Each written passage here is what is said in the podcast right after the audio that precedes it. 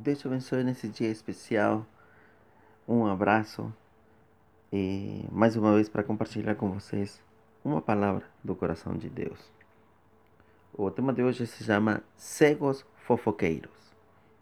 Mateus capítulo 9, versículos 27 a 31. Pega a tua Bíblia e lê esse texto, muito, muito massa. Nesse texto podemos encontrar pérolas maravilhosas para a nossa vida.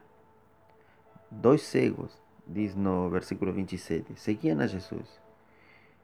E o que eles veiam?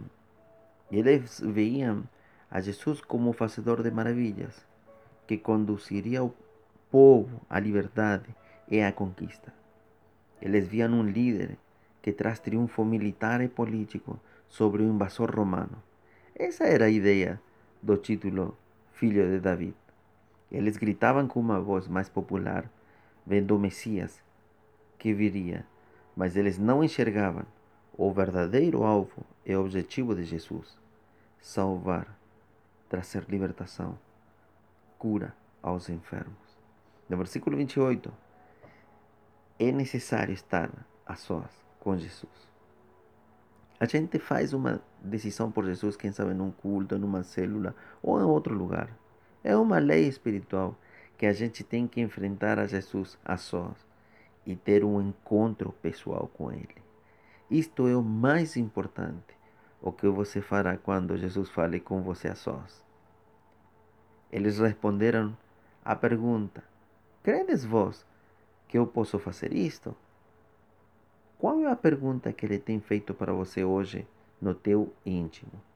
E o que você responderá?